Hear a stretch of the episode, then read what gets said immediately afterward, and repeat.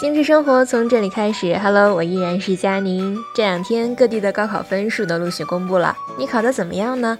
当然，不论分数高低，只要报好志愿，相信你们都可以考到很好的大学。今天佳宁来和大家说一说往年填报志愿的时候容易掉进去的坑吧。第一个就是优先级不划分，仅凭兴趣选专业。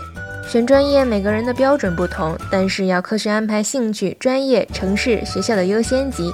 佳宁的建议就是以兴趣为主，明确心仪的专业范围，再根据分数和排名，按专业、城市、大学的顺序安排优先级。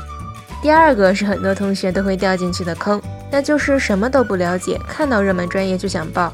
热门专业分数高，竞争也激烈，如果成绩不够好，很容易就被千军万马挤落榜。考生应该综合考量自身情况和职业规划，可以冲热门专业，但也尽量要有冷门专业保底，增加被录取的几率。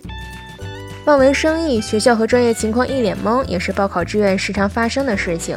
目前国内高校中有几百所独立学院，虽然叫什么什么大学、什么什么学院，但是大部分与该院校其实并无关联或相差甚远。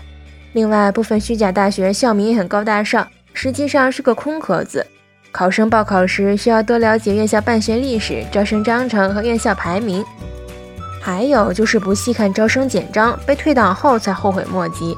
每年报考季，各大院校的招生简章都会公布在网上，考生一定要详细阅读心仪院校的院校简介和招生标准、录取规则，了解是否能转专业、各专业往年分数线、培养目标以及校友就业去向等。